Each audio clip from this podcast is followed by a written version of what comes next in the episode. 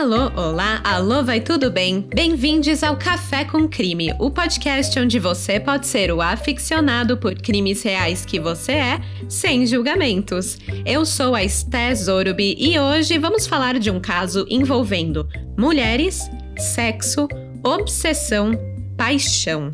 Esses elementos acabaram tornando uma mesma mulher vítima de dois crimes violentos, um em 1918 e o outro em 1923.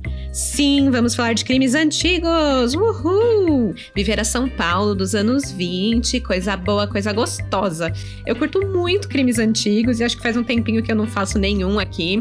Eu não sei vocês, mas são os meus preferidos. Depois me conta se vocês curtem também. Mas esse aqui, ó, esse é o caso Nenê Romano. E foi uma indicação minha. Aquelas, né?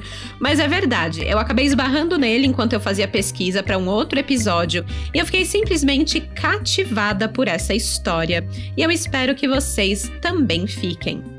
E vamos de recadinho. Em abril foi o aniversário do Café com Crime. Fazem dois anos que a gente está aqui ininterruptamente trazendo crimes reais brasileiros para vocês. E eu tinha que comemorar com quem apoia o podcast, né? Apenas justo. Pois o podcast, gente, ele não ia ser nada sem vocês, meus crimezeiros.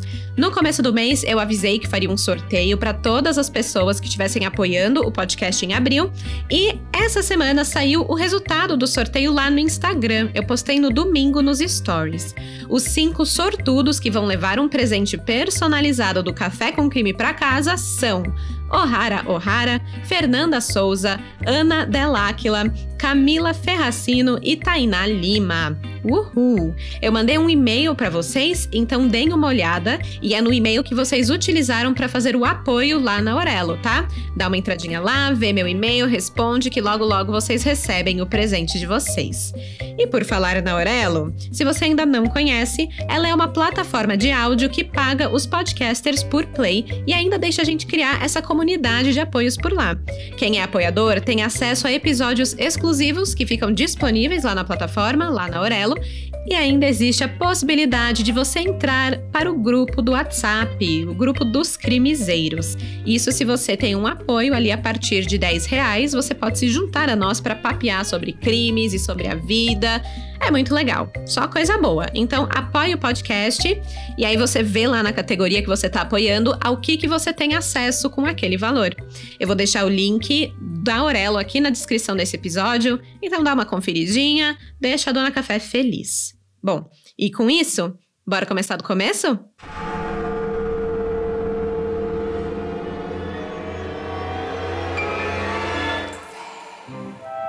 A dor da paixão não tem explicação. Como definir o que só sei sentir? É mister sofrer para se saber o que no peito o coração não quer dizer. Essa música que tá tocando se chama Ontem ao Luar, de Vicente Celestino. Ela foi a música mais tocada nas principais rádios do Brasil em 1918. Devia ser a versão de sofrência da galera naquela época.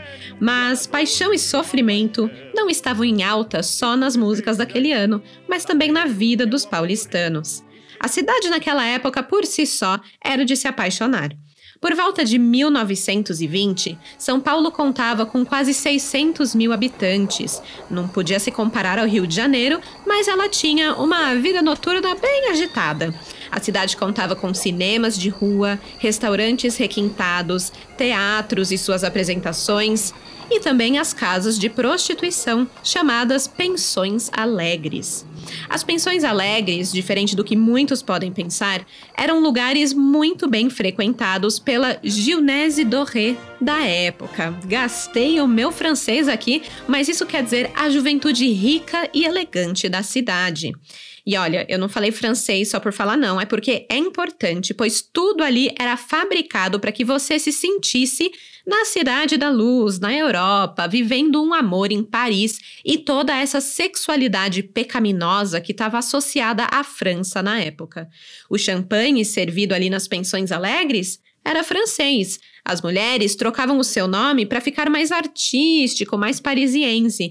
E até o nome da maioria das casas de prostituição eram em francês, como Pension Royale, Palais Elegant, Maximum e Maison Doré.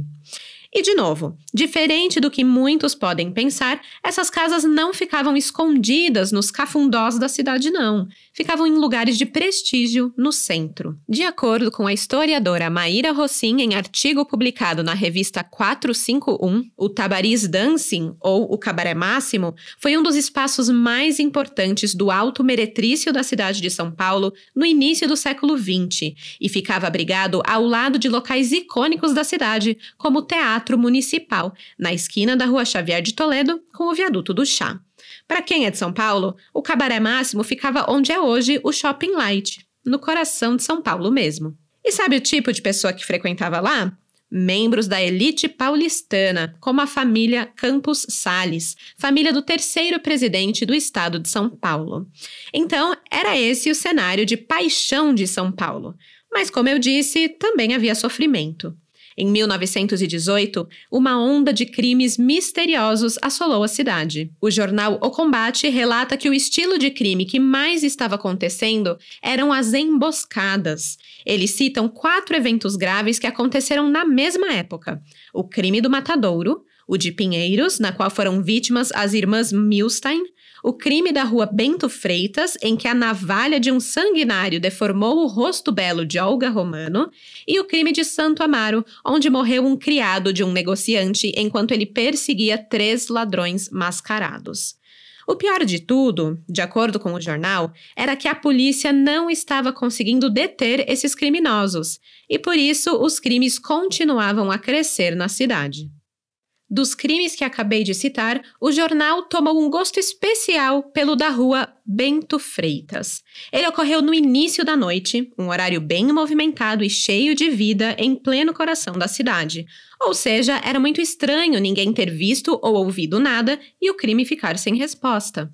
E mesmo assim, 15 dias depois do ocorrido, a polícia da Consolação não conseguia descobrir quem foram os agressores ou os motivos pelo qual Olga Romano teve o seu rosto cortado com uma navalha. Olga Romano era mais conhecida por seu nome de guerra, Nenê Romano. Mas antes de entender o que aconteceu com Nenê, preciso contar para vocês uma última coisa, um último pedaço de contexto sobre a São Paulo dos anos 20. O Carnaval Paulistano.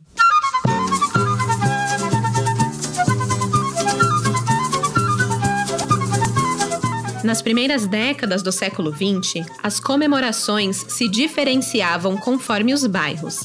Havia o Carnaval italiano, que ficava no Brás, o da Barra Funda, caracterizado pelos cordões raros em outros pontos da cidade, com predominância de negros e mestiços, e o Carnaval da Elite, que tinha como seu ponto mais alto o Corso da Avenida Paulista.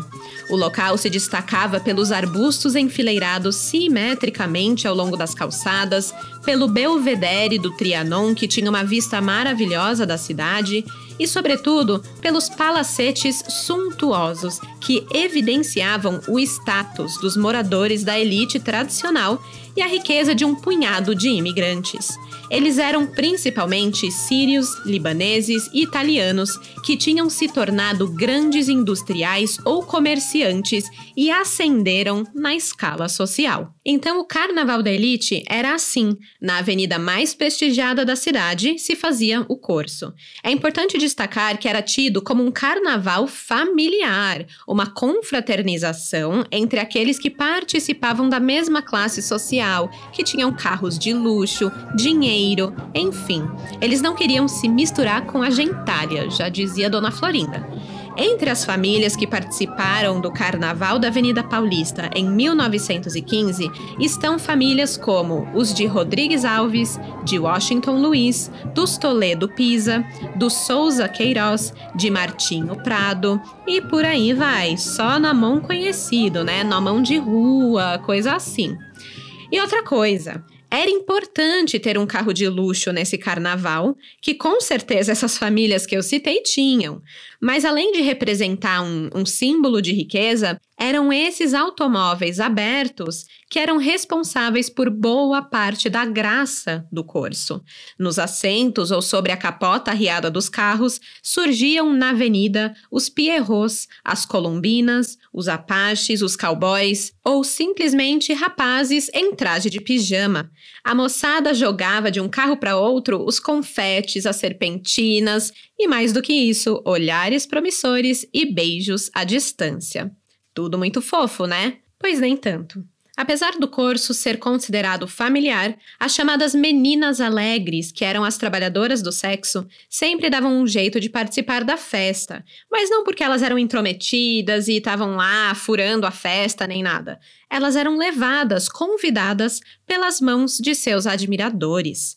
Lembra que falei que as casas de prostituição eram em locais prestigiados e só recebiam a galera da elite? Pois era essa mesma galera que ia para o Carnaval da Paulista e convidavam as meninas. E foi assim que no Carnaval de 1918 a gente encontra, entre os foliões, Nenê Romano.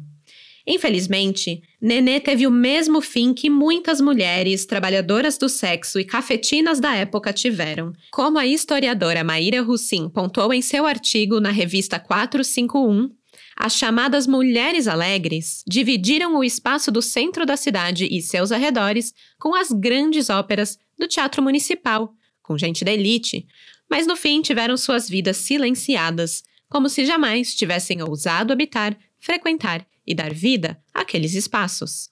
Essa é a história, ou melhor, a memória, de Nenê Romano.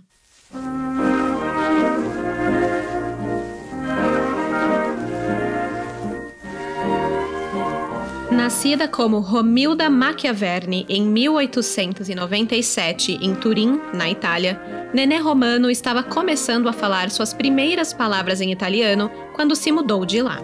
Sua família migrou para o Brasil quando ela tinha apenas dois anos de idade. Filha de um casal de imigrantes italianos pobres, eles desembarcaram em Santos em 1899 e foram morar no Brás, bairro onde se concentrava um grande número de imigrantes de várias nacionalidades, com predominância de italianos e espanhóis. Os homens dali eram operários ou pequenos comerciantes. As mulheres se dedicavam às múltiplas tarefas domésticas, ou então conseguiam empregos em fábricas de tecidos da região, costuravam para fora, tornavam-se empregadas nas casas dos bairros mais favorecidos, enfim, faziam o que podiam para trazer uma renda extra para casa também. Romilda cresceu e, assim como esperado, começou a trabalhar como costureira. Aos 17 anos, arranjou um emprego como camareira no Hotel Bela Vista, na rua Boa Vista, no centro da cidade. E foi então que as coisas começaram a mudar para ela. Com o emprego no centro, ela se afastou do Brás e da sua origem como uma pobre imigrante. A Romilda sabia que seria difícil ascender socialmente pelo casamento, por exemplo, porque a sua origem não era nada favorável para isso. Mas, ao trabalhar no Hotel Bela Vista, ela percebeu que tinha um trunfo valioso, uma beleza incomum, um rosto iluminado por lindos olhos castanhos. Não demorou muito para que Romilda começasse a despertar a atenção de homens da elite paulistana que frequentavam o hotel. Foi assim, em pouco tempo, que Romilda Machiaverni se transformou em Olga Romano, chamada também de Nenê Romano. Essa era sua personagem. Ela se desfez das suas roupas modestas de costureira e passou a usar vestidos requintados, chapéus, meias de renda, lenços, colares, luvas. Ela se fez por completo. Deixou para trás o seu nome de batismo, que não era nada atraente para seus clientes, e passou a ser a Nenê, uma trabalhadora do sexo. Ela logo deixa o Hotel Bela Vista e passa a trabalhar nas pensões de luxo, aquelas com os nomes franceses, sabe? Pension Royale, Palais Legon, Maison Doré. Não sei nem se eu tô pronunciando isso da forma certa, mas eram esses os nomes. Saudades aulas de francês, gente. Eu gostava tanto de francês, tanto, eu queria ser fluente.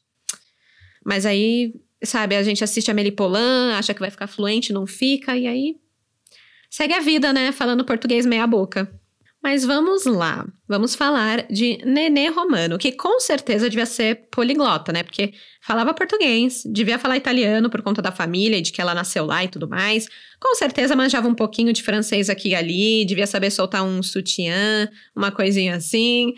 Mas enfim, não eram as habilidades poliglotas dela que importavam nesse momento, mas sim a sua beleza. Ela era tão requisitada pelos clientes que acabou saindo das pensões alegres e passou a receber os clientes na sua própria casa, onde eles poderiam ter mais privacidade, já que entre a sua clientela estavam pessoas importantes na sociedade que demandavam sigilo. Ou seja, ela deixou de ser CLT e virou autônoma, entendeu? Foi fazer o próprio rolê dela, empreendedora. Entre esses clientes super sigilosos estavam o senador Rodrigues Alves, o deputado Rodolfo Miranda e o mais importante, Washington Luiz. Aquela altura, Washington ele era a figura política mais importante de São Paulo. Ele era governador do estado. E oito anos depois, ele viria a se tornar o 13 terceiro presidente do Brasil. Mas Nenê não chegaria a ver o seu amante como presidente. Bem, Nenê Romano, como vocês podem ver, era uma estrela da noite. Ela vira e mexe era mencionada na coluna Vida Noturna do jornal O Furão, focado ali em críticas, teatros e esportes, mas claro que ela sempre aparecia ali na, na coluna de fofocas, né? Tinha uma linha ali que dizia que o cumprimento que ela deu a um homem em público foi muito indiscreto. Acontece que Nenê tava nem aí. Ela adorava a atenção que tinha, sabia o poder da beleza que possuía e usava isso a seu favor. Era uma mulher muito à frente do seu tempo, que não tinha vergonha de sexo e nem mesmo de ser publicamente conhecida como uma trabalhadora do sexo. E por isso ela não fazia questão nenhuma de ser discreta com os seus amantes em público, contanto que não fossem aqueles clientes, né, que demandavam sigilo. Ela era profissional, afinal de contas. Com isso, vinham muitos patrocínios generosos dos seus amantes. Ela ganhava com frequência joias e roupas caras, mas mais importante ainda, também ganhava reconhecimento. As portas se abriram para Nenê Romano e ela podia acessar ambientes seletos da elite, como o Teatro Municipal e o Trianon. Não faltavam homens da elite para trazer Nenê para esses ambientes e festas de luxo. E foi assim que Nenê foi parar no curso de carnaval da Avenida Paulista em 1918. E foi lá que a bela Nenê ia sentada num carro de luxo aberto. Fico imaginando que talvez ela estava ali sentada no capô ou no paralama, esfregando na cara da família tradicional brasileira que uma trabalhadora do sexo também podia frequentar o mesmo ambiente que eles. Claro que isso incomodou muitas mulheres dali. Mas o grande problema aconteceu quando um admirador de Nenê fez contato com ela ali, na frente de todo mundo, incluindo pessoas que seriam da sua própria família. Não se sabe exatamente como foi. Algumas fontes dizem que ele enviou um bilhete para Nenê marcando um encontro. Outras dizem que ele teria mandado um beijo de longe, mas esse tipo de demonstração de afeto revelava que talvez ele não fosse apenas um admirador, mas que seria um velho cliente de Nenê, um amante. Parece coisa besta, mas isso trouxe graves consequências para Nenê Romano. Esse tal admirador foi prometido a uma das filhas da fazendeira Iria Alves Ferreira Junqueira, de Ribeirão Preto. Dona Iria era conhecida como a rainha do café. Aqui temos um real café com crime. Olha só, posso ser a dona café de vocês, mas eu sou boazinha, tá? Nada como a rainha do café, a dona Iria Junqueira, que também era conhecida como a implacável coronel de saias. Pois bem, essa figura, ela tocava com mãos de ferro e nervos de aço a fortuna e o prestígio da família, e ela não era de perdoar deslizes, nem dos mais bestas e triviais, como foi esse cumprimento do rapaz com Nenê no carnaval. As consequências seriam graves.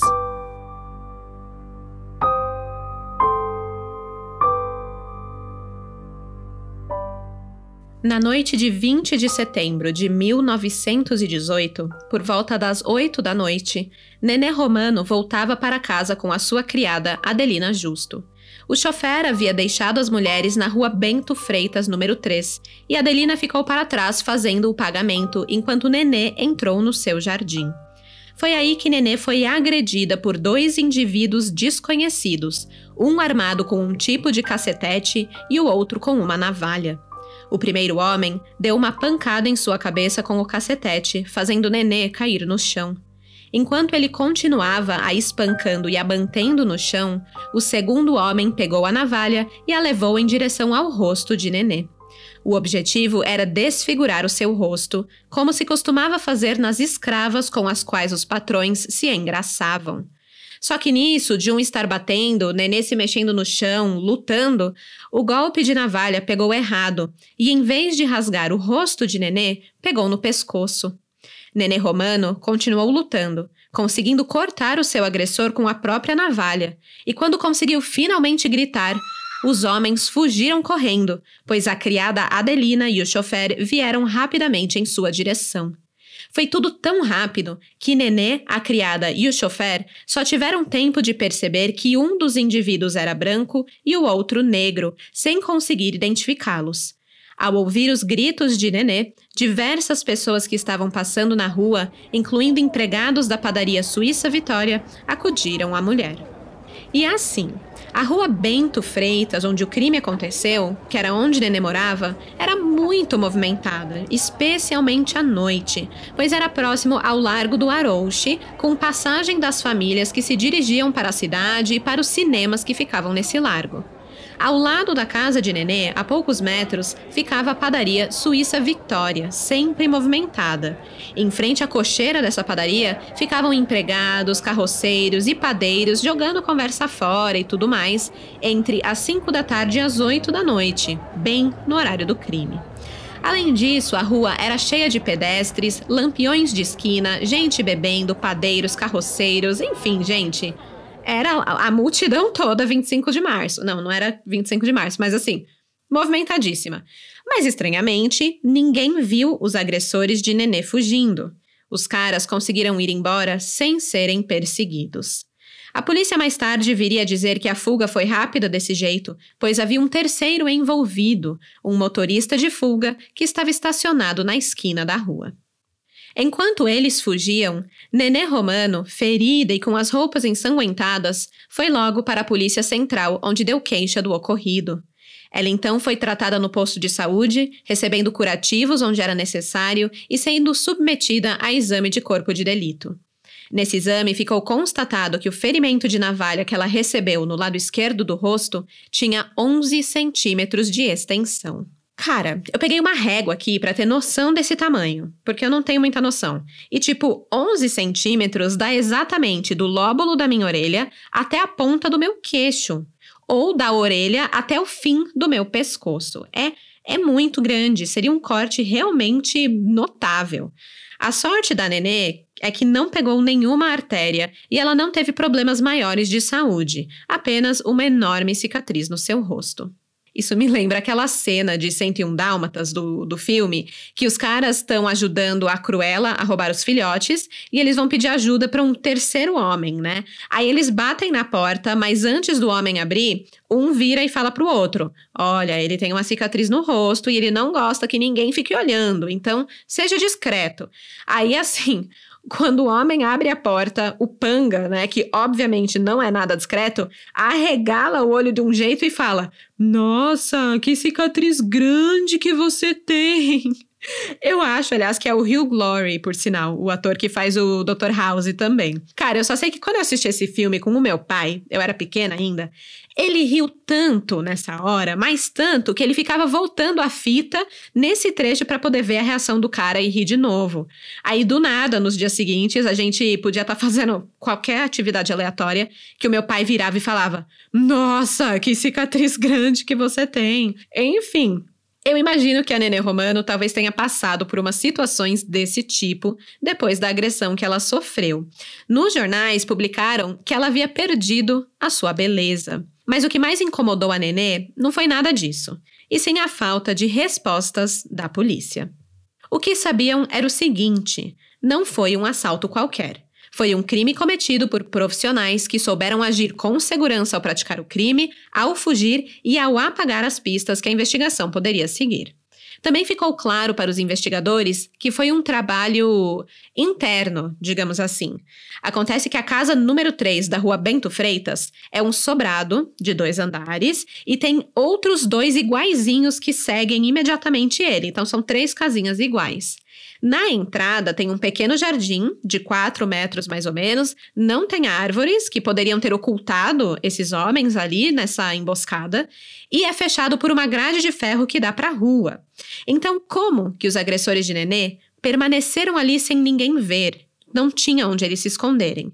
E como que Nenê, ao entrar no jardim, não os viu? Também questionaram vizinhos e testemunhas, mas ninguém notou vultos suspeitos rondando a casa antes da agressão.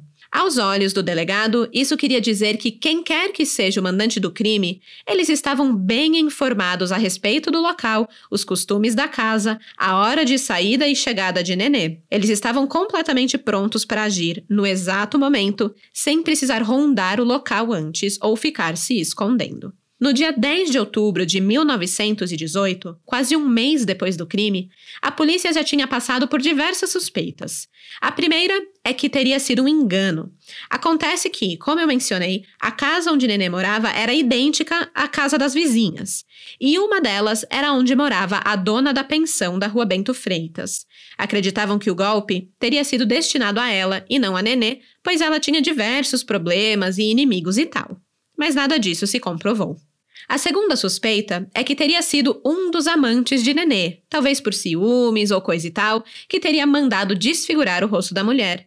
Mas Nenê não tinha problemas com seus amantes, muito pelo contrário. A terceira suspeita era de que o mandante foi a esposa de um ex-amante de Nenê, um comerciante que trabalhava na praça.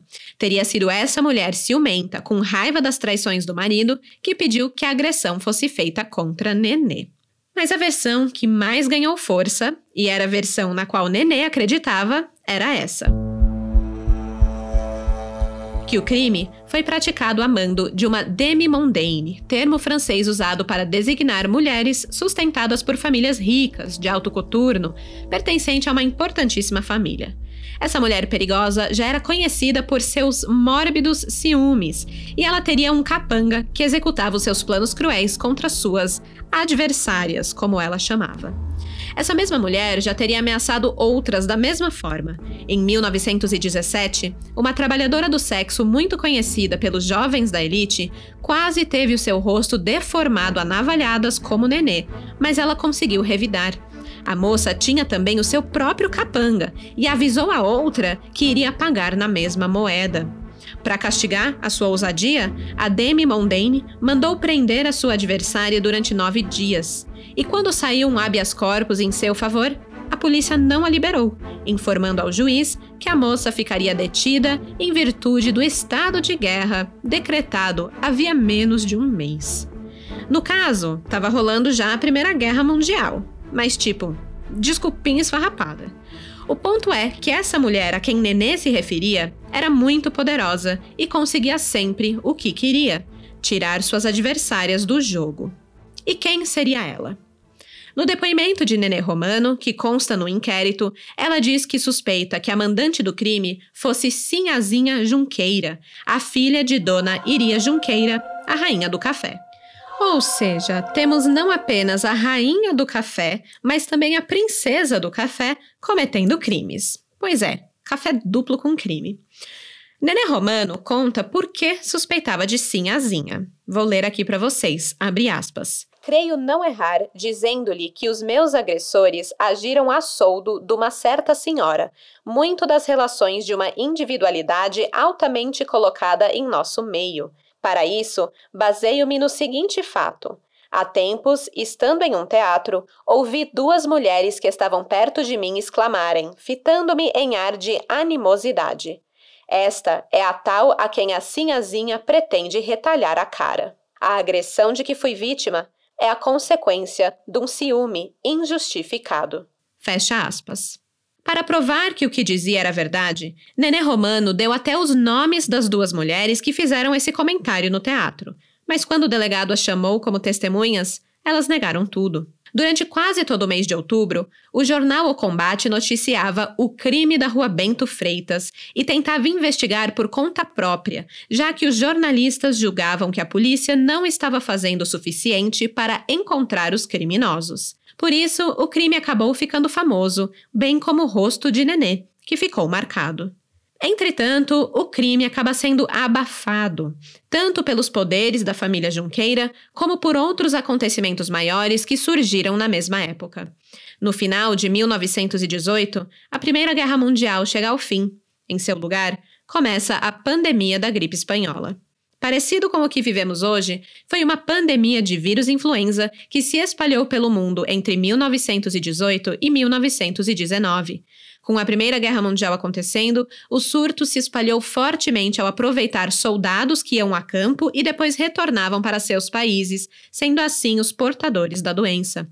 Acredita-se que tenha chegado ao Brasil por volta de setembro de 1918, por meio do Demerara, que era um navio que saiu da Inglaterra, passou por Lisboa e atracou em Recife, Salvador e Rio de Janeiro.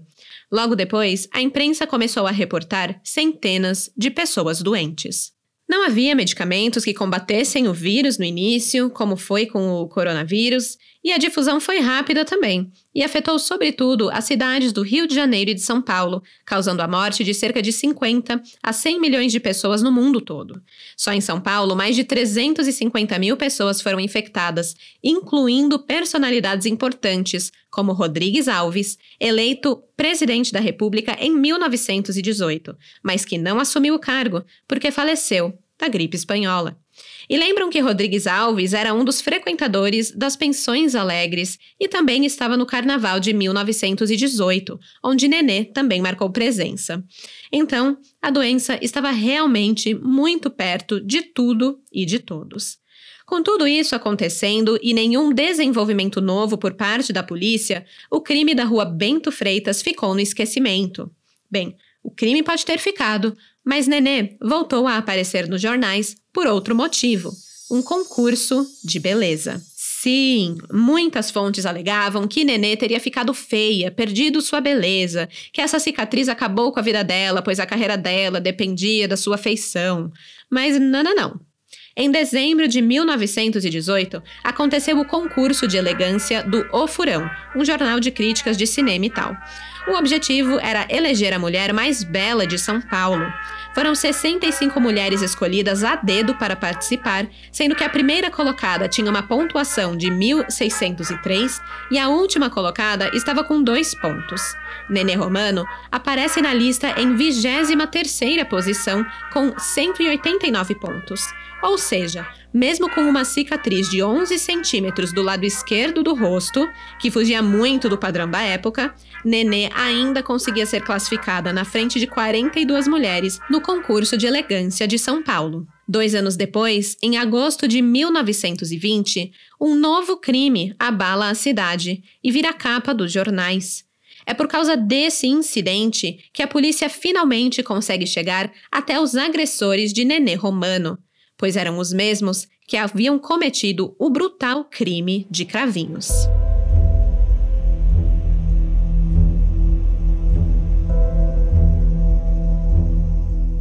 Crime de Cravinhos recebeu esse nome por conta do local onde ele foi cometido. A cidade de Cravinhos fica ao lado de Ribeirão Preto, a cerca de 315 quilômetros de São Paulo. Era lá que Dona Iria Alves Ferreira Junqueira tinha muitas terras, como a fazenda Pau Alto. Vamos finalmente falar da rainha do café? Pois vamos. Ela já era viúva, tinha sido casada com um rico membro da família Junqueira e herdado toda a sua riqueza. Dona Iria era uma mulher muito influente, pois tinha poder econômico e mantinha relações com os políticos paulistas. A questão é que ela tinha várias faces. De um lado, era uma empreendedora vitoriosa, dedicada a atos de benevolência, e de outro, esteve envolvida em acusações de delitos cometidos com a justificativa de lavar a honra familiar. Uma dessas acusações era o crime de Cravinhos. O caso teve tanta repercussão na sociedade paulista que chegou a virar filme, lançado em 1920. O que aconteceu? Bem, a vítima era o francês Alphonse de Forge, ex-genro de Dona Iria.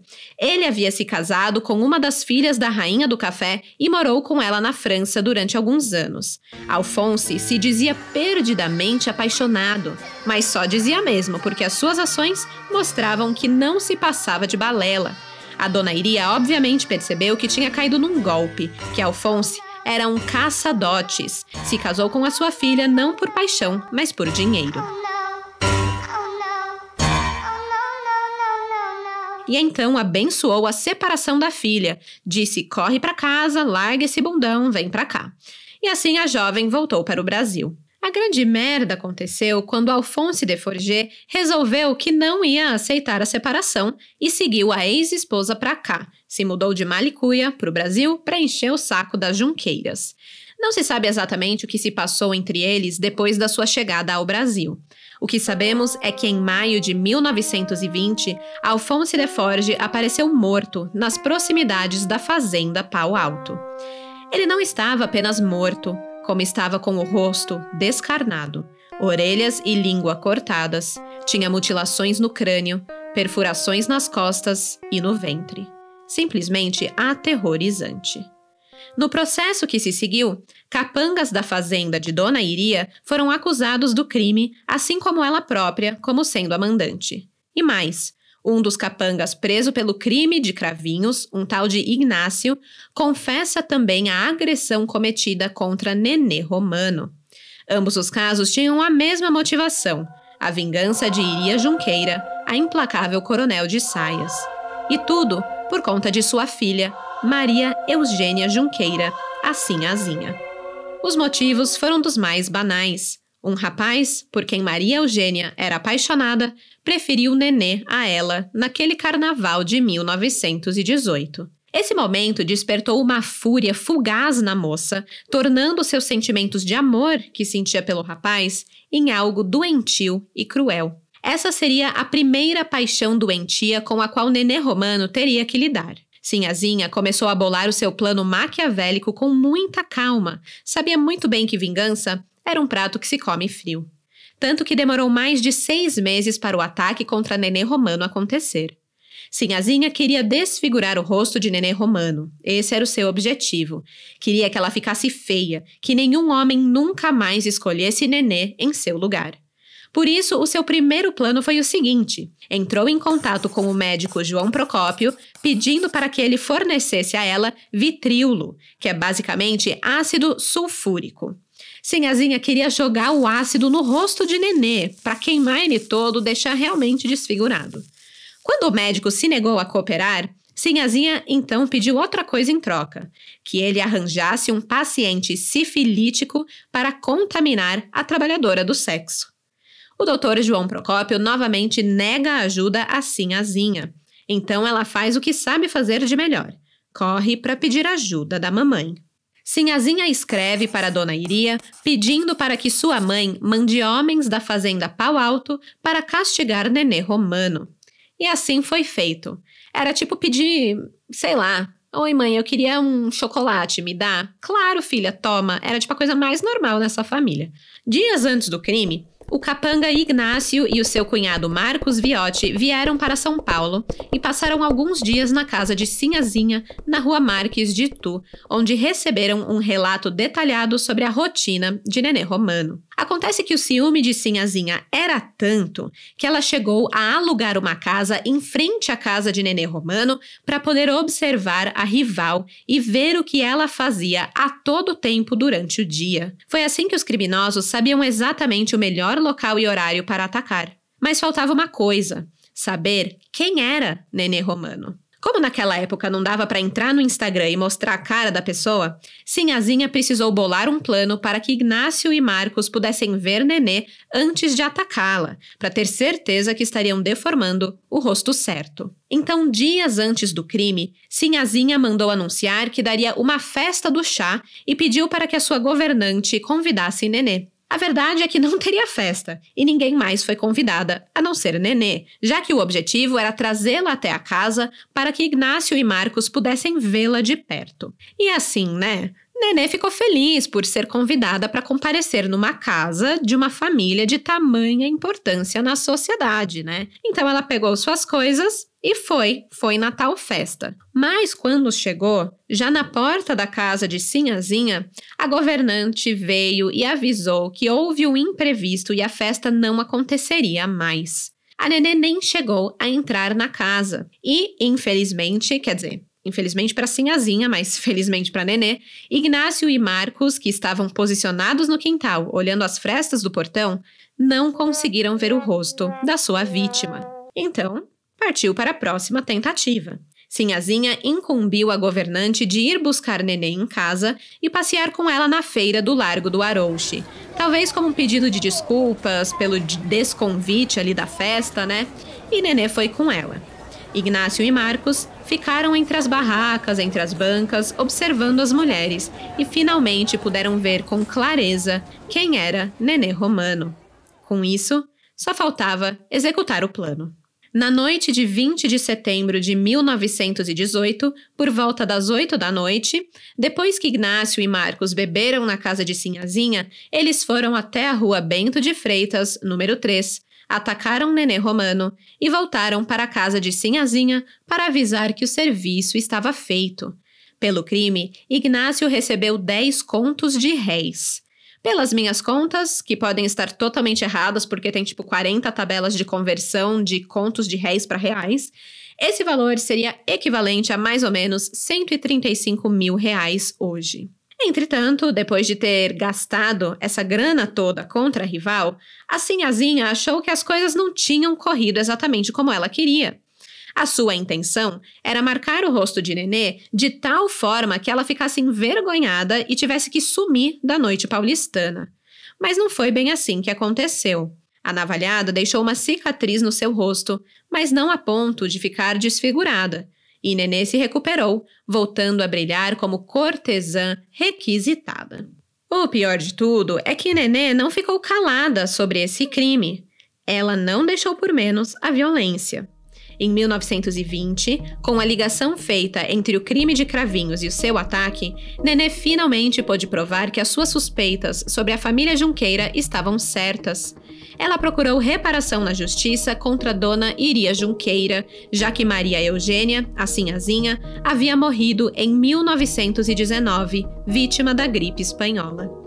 Nenê entrou com uma ação indenizatória para obter a reparação dos danos sofridos, mas por razões que, né, bem previsíveis, afinal, quem era ela contra Dona Iria, né? Era o caso de uma trabalhadora do sexo contra gente poderosa. O processo foi ficando pelas gavetas e foi abafado. Por sinal, uma imagem de Nenê Romano, onde é possível ver em seu rosto e pescoço a cicatriz provocada pela navalhada, simplesmente desapareceu do processo sobre o crime. Segundo a historiadora Maíra Rossim descreve em seu artigo para a revista 451, as fotos foram recuperadas pela historiadora Paula Janovic, que a recebeu do delegado Milton Bednarski muitos anos depois do ocorrido.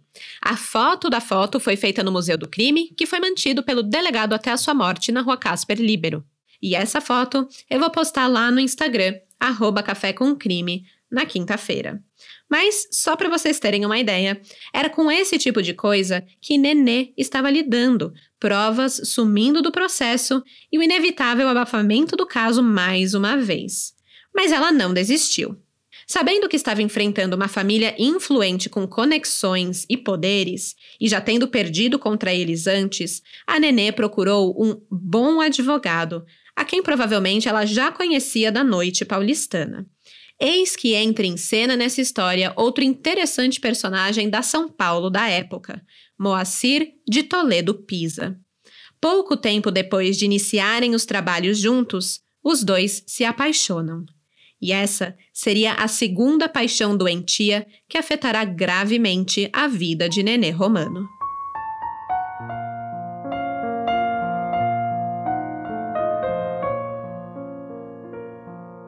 Moacir de Toledo Pisa era um boêmio desde os tempos de estudante da Faculdade de Direito do Largo de São Francisco, de onde recebeu o grau de bacharel em 1915. No início de sua carreira, Moacir foi delegado de polícia em cidades do interior paulista, mas acabou se mudando de vez para São Paulo, onde instalou a sua banca de advocacia. Porém, ele não se limitou à rotina profissional de advogado e logo se destacou na escrita por ter um tom, uma voz irônica e intensa. Aos 19 anos, já era redator e secretário da Gazeta para pagar os estudos, trabalhando em três jornais simultaneamente: um noticiário ligeiro, outro de crítica e outro de artigos doutrinários. Entre seus amigos boêmios da noite estava o romancista Hilário Tácito, o desenhista Voltolino, que era ilustrador dos livros infantis de Monteiro Lobato, e o poeta satírico Joó Bananeri. Moacir, por sua vez, se aventurou nas artes literárias e foi parceiro de Joó na escrita de um livrinho de poemas satíricos intitulado Galabaró, Libro di Saneamenti Sustiali. Meu Deus, eu tive que falar francês nesse episódio, agora tive que falar italiano. A língua tá toda embolorada aqui, mas é basicamente livro de saneamento social, a tradução. A primeira parte do livro foi feita de uma forma macarrônica, como disseram, pois ele usou um misto de italiano e português na escrita, né? O Joó, pois ele não era brasileiro, ele era italiano. E aí, essa primeira parte, né, ficou desse jeito. Já a segunda parte, entrou aí a parceria do Moacir Pisa, que escreveu em português toda a segunda parte, atrás do seu pseudônimo Antônio Paes. O Moacir tinha 30 anos quando conheceu Nenê. Ela tinha 23. Ele era de família fina, um advogado já estabelecido, também jornalista, sobrinho de senador e irmão de deputado. Nenê, mesmo após o seu acidente, continuava sendo uma bela requisitada da noite. E apesar de todas as diferenças, a atração dos dois foi instantânea, como uma paixão ardente e incontrolável. Não passou muito tempo para que o advogado e cliente se transformassem em amantes. Do lado profissional, não tiveram muito sucesso, pois, graças às relações sociais de Dona Iria Junqueira e os seus excelentes advogados, Nenê Romano perdeu o caso contra ela. A rainha do café conseguiu se livrar das acusações, tanto do crime de Cravinhos como também de Nenê Romano. Mas a perda não afetou os corações dos pombinhos apaixonados. Quem dera tivesse afetado, porque o que vem a seguir é muito pior. Eles ficaram juntos por dois anos. Durante o seu namoro, Nenê Romano renunciou à vida como trabalhadora do sexo em favor da exclusividade a Moacir. No começo, eram flores. Mas logo Nenê foi percebendo que aquilo que Moacir chama de paixão era, na verdade, possessão. Moacir havia ficado obcecado com Nenê, a ponto de descuidar do seu escritório e de se distanciar da sua roda de amigos para estar sempre ao lado dela, como um, um cão-guarda. Lembrando que ele era amigo de artistas, de pessoas da literatura.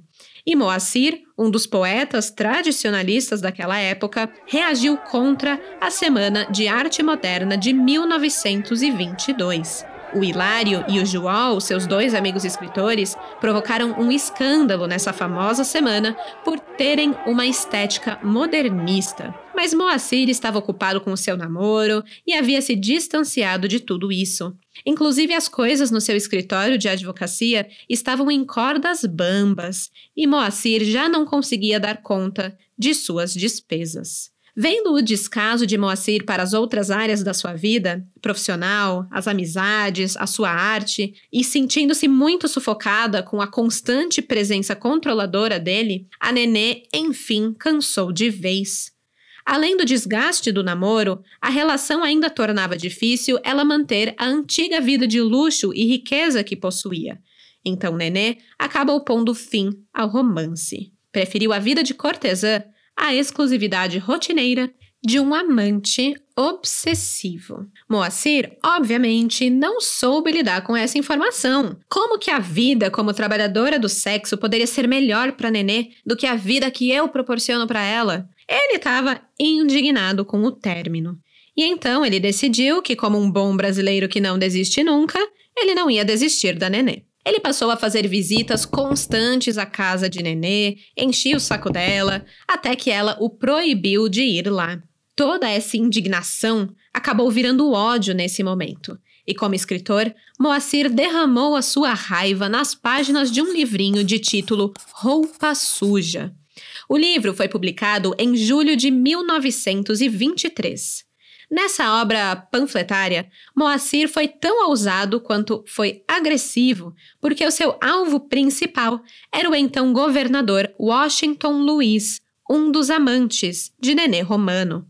Com suas palavras, o Moacir ataca o governador, dizendo que ele desperdiça dinheiro público e prefere focar em suas façanhas amorosas. Repetidas vezes, Moacir escreve sobre a presença de uma, abre aspas, senhora elegante, bela, quase divina, e mais que tudo, alegre. Fecha aspas. Essa mulher teria o seu lugar fixo ao lado do presidente nas comemorações de 7 de setembro e de 15 de novembro de 1922. Algumas fontes afirmam que sim, a tal senhora era realmente Nenê Romano. Eu vou ler o texto para vocês. Dizia o livrinho Roupa Suja, na página 13. Abre aspas. Figure você, com efeito, que numa festa governamental pública aparecesse, acaso, ao lado do presidente, uma criatura elegante, bela, quase divina, a distribuir sorrisos. A pessoa que a mandou lá foi um deputado, tido e havido como cavalheiro da maior circunspecção. E a dama é uma criatura elegante, bela, quase divina e, mais que tudo, alegre. Fecha aspas. Lembrando que alegre é o termo que eles usavam para as garotas que trabalhavam com sexo, né?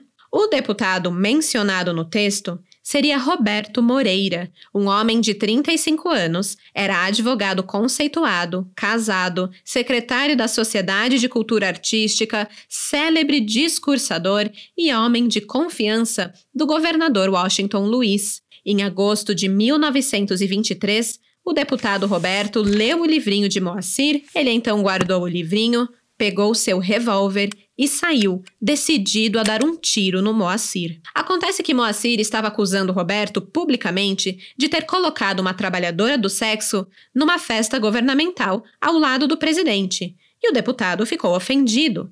Um homem da sua posição não podia ser chamado publicamente de corretor de mulheres do presidente. Moacir, claro, ficou sabendo que era procurado pelo deputado e quis enfrentar o cara num verdadeiro duelo.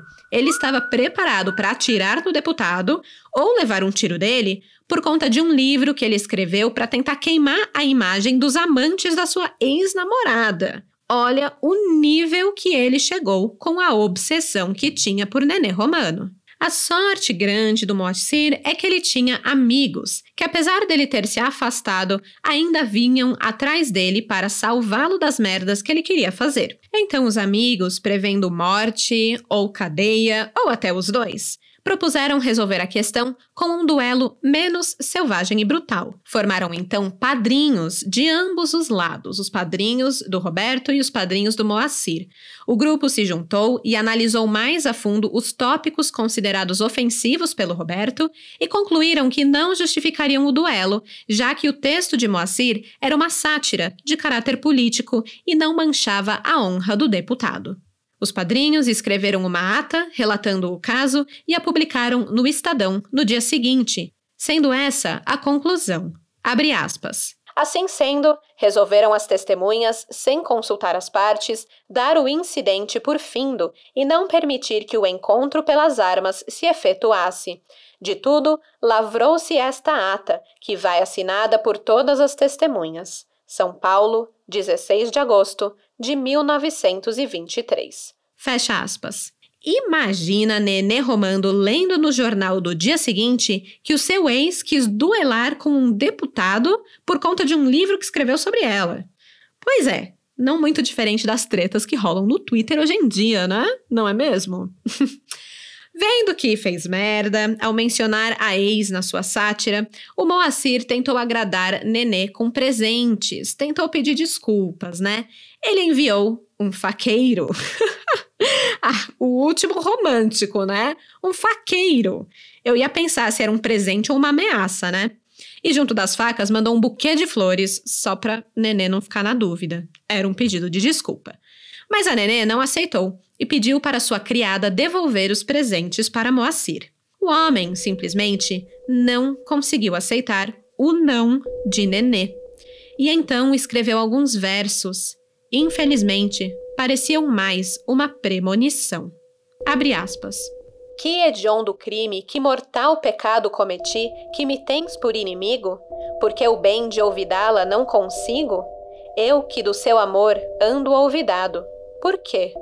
Bem sinto, é que nos céus serenos só podes compreender o amor divino. Nunca, nunca provaste o amor terreno.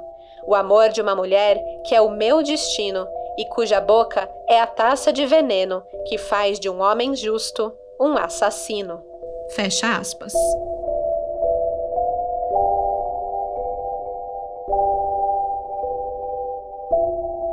Dois meses depois do lançamento de Roupa Suja e o quase duelo com Roberto Miranda, Moacir decidiu que se não poderia ter Nenê Romano, ninguém mais podia.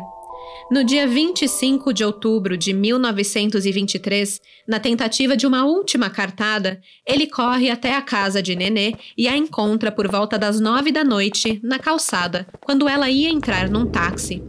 Imagino que ele deve ter ficado ao lado de fora da casa, aguardando, até ela aparecer, pois sabia que sua ex era uma mulher da noite e com certeza ia sair em algum momento do entardecer. Moacir aborda Nenê e diz que precisa falar com ela urgentemente. Nenê resolve dar ouvidos e diz para Moacir subir no táxi com ela e eles poderiam conversar no caminho até ela chegar ao seu destino. Mas assim que Moacir entra no táxi, o destino de Nenê já estava decidido. O homem ordena ao motorista que vagueie pelas ruas e assim Nenê vira sua refém. Enquanto dirige, o motorista percebe que o casal discute no banco de trás de forma cada vez mais acalorada. O negócio estava ficando feio. Quando chegou na Avenida Angélica, na altura da esquina da Rua Sergipe, junto à Praça Buenos Aires, o motorista ouve três tiros. Moacir, de revólver em mãos, havia disparado contra a ex-namorada. Nenê morreu na hora, não antes de soltar um gemido e a sua última palavra: Ai, Moacir. Em seguida, Moacir disparou mais um tiro, dessa vez contra o próprio peito. O motorista, apavorado, acelerou o carro pelas ruas da cidade até chegar à central de polícia, situada no pátio do colégio, junto à Praça da Sé. Moacir vinha gemendo pelo caminho todo, mas não aguentou. Morreu antes de o carro chegar ao destino. Moacir, de Toledo Pisa, tinha 32 anos.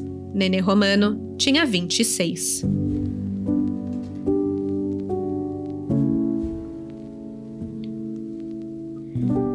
Culpa pelo crime, segundo os jornais, era de Nenê Romano. O jornal O Combate escreveu, aspas, Nenê Romano, flor da rua e da lama, mulher do povo e contra o povo, que possuía o sorriso que acendia os mais perigosos fogos da paixão, tonitruante e louca, o mais completo símbolo da leviandade e da perversidade muliebre, Conseguiu, com a sugestão da mulher que faz sofrer e rir, armar o braço de Moacir Pisa e desafiar a morte. Fecha aspas.